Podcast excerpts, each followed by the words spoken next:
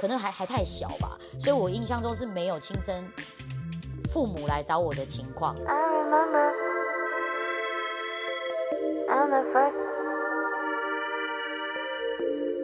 这里是独生女的频道。大家好，我是明白。我等一下再介绍一下这个来宾。前面我想要跟大家就是讲一下节目开播以来到现在我的一些想法。因为如果有 follow 我节目的人，应该不难发现，其实独生子女又愿意来上频道的，呃，来上我节目的人是非常少之又少。而且有很多的意识形态，其实不一定适用在独生子女身上。例如说，长女也会有这种行为啊，有一些老幺也会有这些行为啊。所以后来我自己同整了一件事情，就是呃。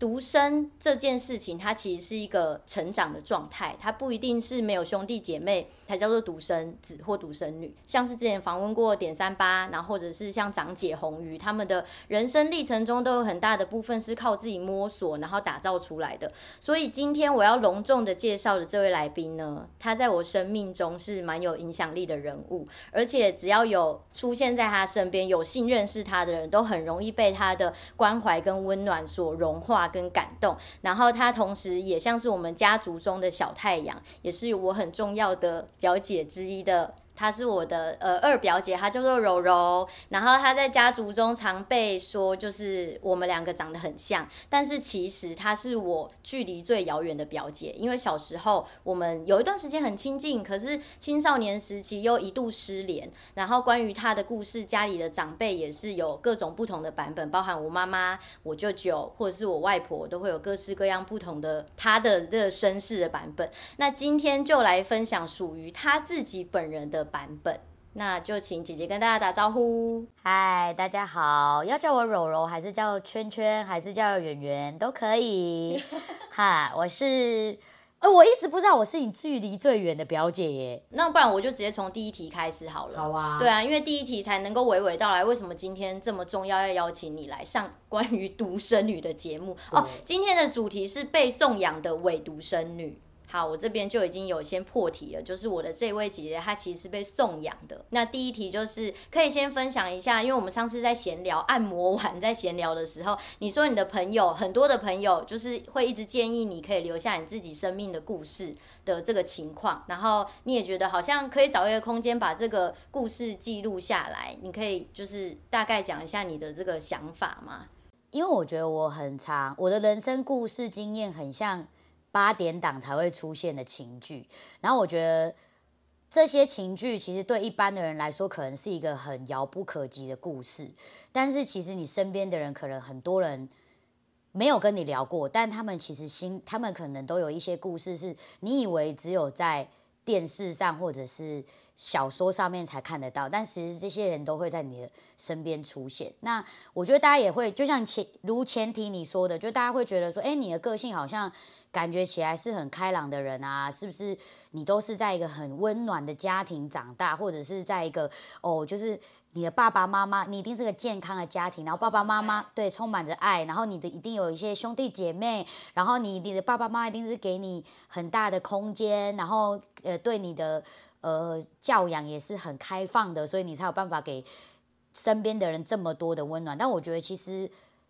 呃，要讲我，我觉得很重要的点是，其实我们身边有很多人，他给你给大家的印象，并不代表是他原本自己本身根深的个性，是他给别人的感受。可是为什么他会变成这样的人，一定有他的原因。那我觉得，如果我的故事可以分享给大家，让大家去挖掘某一些身边的人，你原本以为他是这样，其实他的内心有很多小故事。我觉得这个温暖可以再传达给更多人知道，而且我觉得我的经验可以帮助别人。知道说不是只有他一个人孤单，他可能遇到这个困难，他很孤单，他觉得没有人会知道他的想法的时候，我觉得我就会拿某个故事出来分享类似的经验，让他觉得说哦，原来不是只有我会遇到这个情况哦，原来你的情况比我还更复杂哦，原来你这么惨，其实我没那么惨，所以我觉得这个是我常常会觉得很好玩，然后但是我也觉得我可以帮助别人的。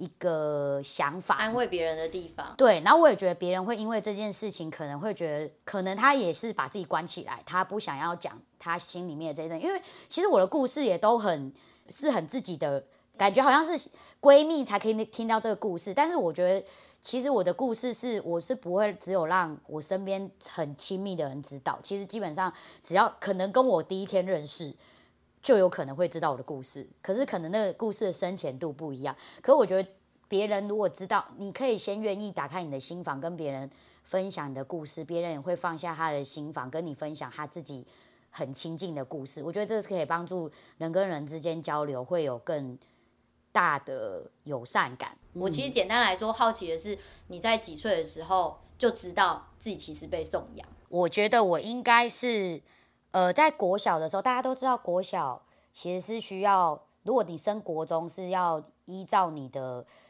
就是学区，你的户籍在哪里，你就要去哪里念书。那当初我在国国小以前，就是毕业以前，都是我的户籍其实在台中，因为我在台中出生，所以我的户籍一直都在台中。那国中的时候，我就必须哎，台按户籍在台中，我不可能再回台中念书，因为我原本是在台北嘛。那我不可能再回去台中念书，所以就必须面临到一件事，就是我必须要被过户，人的过户。嗯，所以我的亲生爸妈就是哦，养父养母说哦，那我们要找亲生爸妈来，然后我们要去法院做一个过户的动作，这样就是应该说那时候叫过户嘛。我那时候好像是觉得是过户，然后反正呢就开始联络了我亲生的爸爸妈妈，然后我印象中。爸爸蛮好处理的，处理的，对，很很快就找到了。但妈妈的部分其实找蛮久的，我印象中，然后一直找到，呃，到要去法院的前一个礼拜，好像还差点不确定妈妈会不会来。但是法法官有说，爸爸妈妈都一定要到。如果爸爸妈妈有其中一个不到的话，除非好像要写一个同意书，不然的话其实是没办法。我还是得这个会，哎，这个法庭的法就是等于是不用开的，嗯，对。那后来呢，就是在那个紧急破了状，好像是前两天吧，就发现哎，妈妈就找到了这样。然后后来我们就后来我就我的印象是，我就站在那个判审判台上面，然后那时候国小六，然后我永远都记得那天，是因为那天我们学我们班的人要去校外教学。然后我不能去，因为我要去开会。对，我我要去在开庭，对，我要去开庭，要被法官审判，所以我不能去。要去过户。对，他说，因为然后后来我就去站在那个审判台，然后就一边是我的亲生家人，一边是我的养父养母这样。然后法官就问我说：“呃，你现在已经十一岁啦？”我就说：“对。”他说：“那你其实已经有一个自了自己判断的能力。”然后他说：“因为在法律规定说，在已经可以有自我选择性的状况下，我的答案会是最终的答案，不会是说，呃，比如说可能谁对我比较好，就是就判给谁，是我自己的个人感想。嗯、那那时候法官就说，那你想跟谁？我就说养父养母啊。我那时候就是完全没有任何 想法，是觉得我会跟着亲生爸妈回去这样。好，那总之我就被过户给现在的养父养母了。那至于说我的身世怎么样，你怎么发现的？对，怎么发现的？其实是我从小的时候。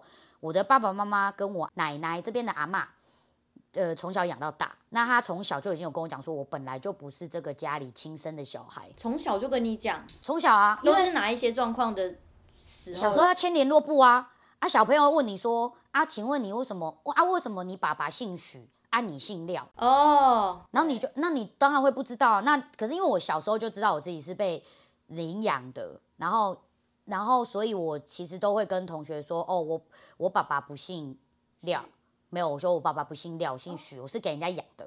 我我很常这样跟同学讲，然后同学就说，啊，好可怜哦，你竟然是被人家领养的。我说，哦，其实不可怜，我爸爸对我蛮好的，我妈妈也对我蛮好的。对，养父母比较有钱。对，就是我都会跟他们说，其实我。就是反而会是我在安，从小都是我在安慰别人说，哦，我我不可怜，因为我觉得其实我的养父养母给我蛮多的爱，是让我不会觉得说我是跟别人有什么不一样的，就不会说哦，因为我是养父养母，所以我从小在一个什么被家里，虽然我刚刚说我的故事有点八点档，嗯、但是我的八点档都不来自于，不叫不来自于我亲生爸爸妈妈或者是我奶奶对我的教养方式，因为他们其实对我的教养方式都是很。正面的，对，包含我妈妈都是从小就跟我讲说，啊，你不用一直拿，他不会要求我一定要拿钱回家，他的他们，我的爸爸妈妈都觉得你要把自己照顾好，你不要回来跟我拿钱就好，我没有要求你要养我，但你要把你自己养好，所以其实从小，我觉得我的一部分的个性养成，你其实也有遭受到现在这边养父养母的影响，因为我觉得其实他们对于教就是教育我这件事情，我觉得他是蛮开放的。对。那倒带一下，你是什么时候、嗯、多大的时候被送出去的？哦，这个的话好像是一个有蛮精准的日期，就是我生下来之后的四十天。哦。因为我这边的阿嬷，就是从小照顾到我到大的阿嬷，每次都会说。我生你落来四十天，我就把你抱来台台北啊家。呃，反正说法很不一啦。呃，爸爸说小时候抱我去算命，说我是一定要给来台语说贵逼罪。就是要给人家养，我才会养得活。因为我生下来的时候一直吐，一直拉，只要喝牛奶就吐跟拉，然后就觉得哦都没有营养，感觉好像要死掉。然后我也是有点 confused，是为什么不是抱我去给医生看，是去看算命，也是蛮酷的。嘿，然后但是呢，后来呢，然后就问妈妈，妈妈说哦，因为当时爸爸跟妈妈已经不是很和睦的状况，所以妈妈觉得说是爸爸那时候。没有在照顾家庭，那他觉得他也没有那个能力可以照顾我，所以我们我最后是被送去台北帮忙。好，停！大家听到这里，一切都会觉得说，哇，真的是一个逼不得已的故事，对不对？No，因为姐姐她说她是生下来四十天后被送走，但是姐姐其实还有一个亲生弟弟哦。所以如果当时父母的感情不好的话，请问小弟是从哪里来的呢？不小心生出来的哦，那也太不小心。妈妈你们差两岁，哎，你们差你们差四岁，哎，嗯。不好说，你们差四岁，你没有正式说，因为我其实亲生家庭有个姐姐，还有个弟弟。哦，对，对，我是夹在中间的老二。但是我觉得姐姐那边 OK，就是合理，然后再生下你，然后后面的这个他们一定没想过会生出弟弟啊。所以就是他如果假设说两个人真的没办法相处，那怎么又会彼此忍耐四年？而这四年之间还有在发生有一件事情叫床头吵，床尾和。可能当初我被送出去的时候正在吵，然后可能后来又和了。对，但是真的是生完弟弟之后，后面就是我这个舅舅跟舅妈就离婚了啦，所以才会有后面的哦，姐姐她要呃上国中，然后需要办过户的这件事情。是，对。但是亲生家庭的说法，我觉得是。那你自己内心最买单的是哪一个？当然是养父养母啊，因为养因为养因为我亲生爸爸连我的血型都不记得了。是啊，我说你最买单的说法。对啊，是我养父养母。我养父养母的说法还没说嘛？养父养母的说法是，呃，我小时候其实是需要喝一罐很贵很贵的奶粉，那一罐奶粉大概以前的市价是八百块，然后是很小罐的八百块，然后日本进口，对，那种日本进口，就是你知道什么，就是胃胃不好在吃，就是现在那个什么，人家在吃那种很贵的一罐药，可能。两千多块的，就以前的八百块，差不多是现在两千多块。然后医生是说，因为我肠胃不好，所以我一定要吃那个奶粉，不然我一定会吐跟拉。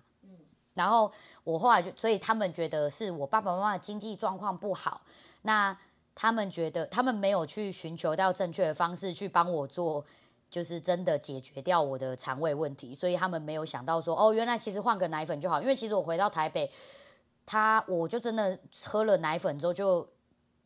从小我也是真的肠胃不好，可是就没什么，没有什么太太大的障碍啦，就是也是乖，就是这样子被养大，所以我觉得其实，可是我个人还是有百分之二十是有给爸爸机会，就是我真的是不是是适合被送出来养这件事，我觉得以民俗来说，我也不排斥这样的说法，但只是我觉得他被加，他被这个这个原因被太放大化了，对，就是可能。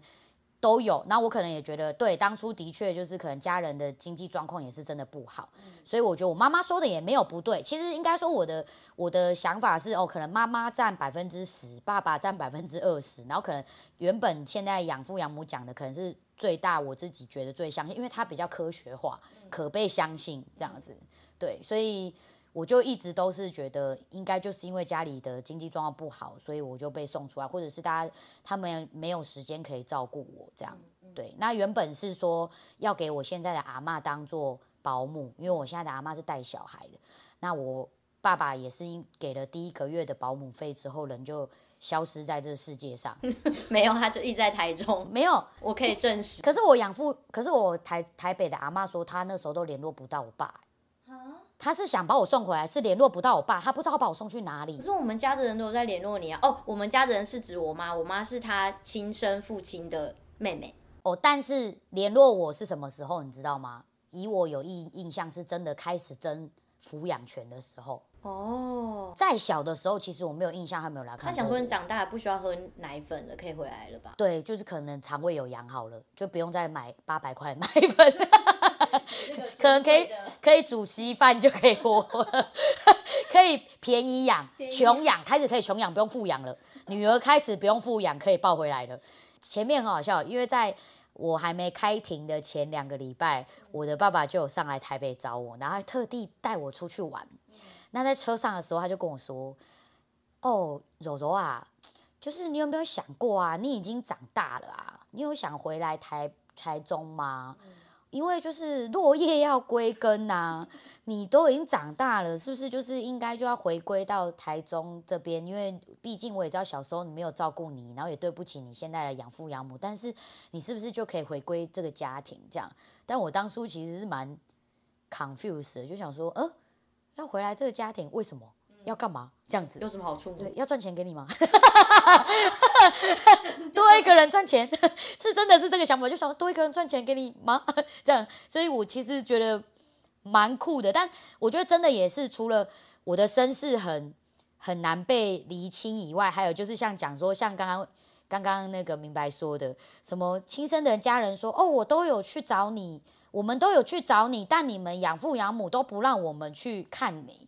然后，可是养父养母没有说我的亲生家人没来找我。可是我的印象中是没有，可能还还太小吧，所以我印象中是没有亲生父母来找我的情况。那因为爸爸跟妈妈已经离异了，所以其实基本上妈妈没来找我这样状况是正常的。对，但就是我没有印象，到底这个这件事情真的是罗生门啊？对，就再也没有。这个情况了。对，因为我小时候对姐姐的印象就是，我们还是会时不时的会去台北，而且也有照片啊。就是我妈妈，然后跟外婆，就是她的姑姑这样子，我们还是会玩在一起。然后后来，因为我的外婆是一个自尊心超级无敌高，我觉得那个高度大概真的跟台台北一零一差不多高 的一个老人，一个老太太。然后，所以她总是会有很多各种的解读，只要人家的眼神一不对，她就会把她解读是那样。那就是我们去找姐姐的时候，那当时在抚养姐姐的就是她的奶奶，就可能有几次觉得。时间不方便还是怎么样吧，还是或者他也很真的很担心说姐姐会被我们抱回台中，所以他就有点不想要你跟我们见面，舍不得，舍不得，舍不得，舍不得。对，嗯、然后那个我自尊心极高的这个外婆，她就觉得好，那就是这样子，不要去打扰人家，然后所以就变成我们有一段时间又没有联络。哦，对，下一题就是你一直知道就是台中啊，我们这边的亲生家人那时候。就是有有这样子的一群人在，然后包含你有就是亲生血缘的姐姐跟弟弟。那小时候你对这边的家人的感觉是怎么样？最有印象的？但是这东西也有点罗生门，因为我我的印象是这样，因为那时候还真的很小很小很小，我已经忘记几岁。那个好，我印象中我是我第一次回台中，然后我印象中我一回去，那是我第一次看到姐姐，然后呃我忘了发生什么事情，反正就是把他觉得我有点任性的。要求爸爸要帮我做某些事或买东西给我之类的，但实际上状况有点有点忘记了这样。然后总而言之呢，后来爸爸就出门，哎，爸爸出去不知道干嘛，可能帮我买东西。然后姐姐就趁这个时候跟我说：“我觉得你为什么一回来就跟公主一样，要大家都帮你做事情？你又不是从小要住在这里，你凭什么这样？”然后我好像就跟他讲说：“我没有啊，是爸爸自己要帮我干嘛干嘛干嘛，我没有要要求他。”然后哎。Anyway，就是我们俩就吵起来了，大吵的那种。然后爸爸回来就发现，哎，我跟姐姐在大吵架，然后就叫我们两个一人坐一边坐下来。然后后来他就跟我们说，是他的问题，是他从小就没有让我们在一起相处。然后就是他觉得我们，他希望我们是亲生姐姐妹，所以不要因为他以前的错误而吵架，造成的两个人感情不好。然后我记得我好像就跟姐姐两个人坐着抱着大哭，真的是八点档，就是对不起对方的感觉，然后就大哭了这样子。然后我觉得这个是我小时候印象最深刻，因为其实我没看过姐姐，我我在原本的家庭是，就是我在原诶养父养母这个家庭，其实我是整个家庭最大的小孩，所以我从来都没有姐姐。所以我觉得那是对才会说你是被送养的唯独生女啊。对，因为我是最最大的小孩，但是也跟其他养父养母底下的小孩不一定是很亲的，因为毕竟没有住在一起。因为我是跟养父养母那边的阿妈住在一起，所以其实基本上没有跟自己真的爸爸妈妈后来生的小孩在一起，所以反而血血浓于水这件事情，我觉得蛮能够解释你感觉得到的。嗯、对，解释我为什么哎，好像明明跟姐姐明明就没有见到面，可是你看，虽然是吵架，但两个人会却会。觉得对不起对方的，吵架而哭，我觉得这应该是我觉得最印象深刻的一次。然后，但是后来我记得我们后来感情就很好，到长大都是这样。就我跟我姐或跟我弟，其实都是蛮好的，就是没有吵架。然后妈妈的话，我觉得蛮酷的。妈妈对啊，这个一定是很多听众朋友很难想象的，就是怎么会有一个 妈妈生了小孩之后，然后就消失？因为我生下来的时候，我妈妈。还在坐月子的时候，她是没有照顾我的。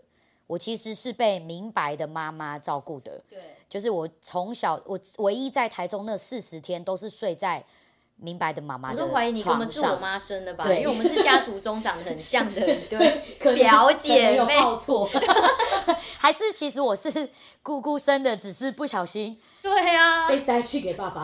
而且小时候很好笑，我们都会开玩笑说，那为什么？因为我是一个很希望有兄弟姐妹的人，小时候就很爱吵我妈。然后我就想说，为什么那个二姐姐不是来送来我们家？我也会这样子，就是抱怨。后来长大之后，觉得他送给人家也好啦，因为我们家真的是蛮辛苦的，全家人都这么说。回去台中更珍惜，想说，嗯，对啦，我果然是被送出来，好像也是真的很幸运呐。就像你刚刚前面讲的，就是哦，想要用自己的故事去安慰别人，然后人家听完之后就觉得好像自己就还好，因为一惨还有一惨惨，对，那所以被送出去、就是、被安慰到，对，有 就比较被安慰到。那那接下来就是延伸到我想要跟你聊的，因为近十年。来认识你的人，应该对于你都是可以感受到你是一个很正向啊、乐观的这样子的人。但是你在人生过去当中，你有没有曾经就是要去寻求一个自我认同的过程，觉得很煎熬，或者是觉得诶太糟糕了这一切？应该说，一开始认识我的人都会觉得我很正向跟乐观。嗯，但是其实跟我很熟的人都知道，我有曾经一段时间是呃。因为我身世的关系，然后跟我生长过程的关系，其实我对自己是非常没有自信，然后很没有安全感的。那是大概是发生在什么时间点？应该说，我应该是从大学毕业后开始，才慢慢的去改变掉这些我可能对自己没信心的地方，或者是其实我其实是对自己很多时候是比较。负面的状况，或者是不信呃不相信自己，对自己没有自信的状况，我才慢慢去修复掉自己这些东西，接受这些，对，接受这些，这个就是我，对，应该说接受这个是我，因为我以前可能也认知自己说，哦，我应该是一个蛮乐观、蛮正向、蛮不会发脾气、蛮蛮怎么样的人，但是我朋友就直接跟我讲说，没有啊，你就是一个，他说我我是一个为爱为爱而生的人。如果没有爱这个字，就等于是呃没有，他觉得是这样，就没有灵魂。对，他觉得我是没有灵魂的人，对。但是因为我可能经历过这些事情，我觉得就是从小到大，所以我觉得呃，那什么东西卡住你？就你知道哦，你有知道说很负面啊，很怎么样怎么样？这个跟你的原生的这样子的生长环境有关系吗？呃，如果说你要很认真的回想，我觉得就是，毕竟我小时候很常会。呃，在养父养母的家庭，有时候奶奶会说：“哦，你不乖，我就把你带回台中哦。”所以，我小时候就会以人格养成来说，我小时候会比较压抑于我自己不能做不符合别人期待值的事，我是不能做的。因为我觉得，如果我不乖或呃没有做得很好，就会被送回去台中。我觉得是很棒的威胁，因为台中真的不是过得很好。就是会觉得说，因为我就回去，就会觉得说，哇，我回台中好像就不能跟这边的爸爸妈妈或跟阿妈在一起。我我没有觉得台中的人生会过得更不好，但会觉得说，我要被剥离我跟我现在的家人的亲情。我会觉得哇，我没有想要回去这样。我就是从小就在这里长大，我怎么可以回去呢？我会觉得我好像被剥离的一个归属感，也是因为这样，我会觉得。